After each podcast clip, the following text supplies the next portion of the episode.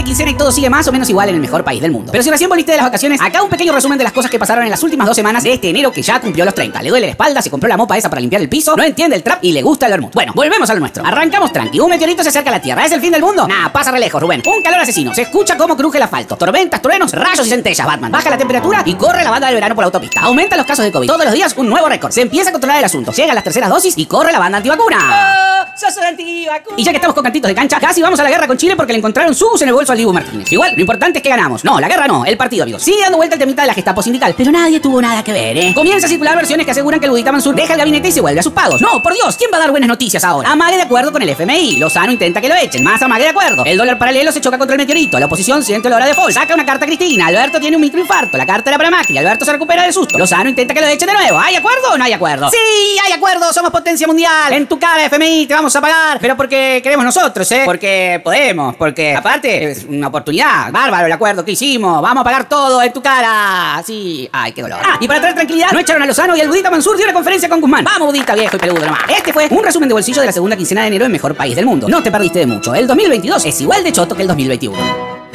Mejor país del mundo.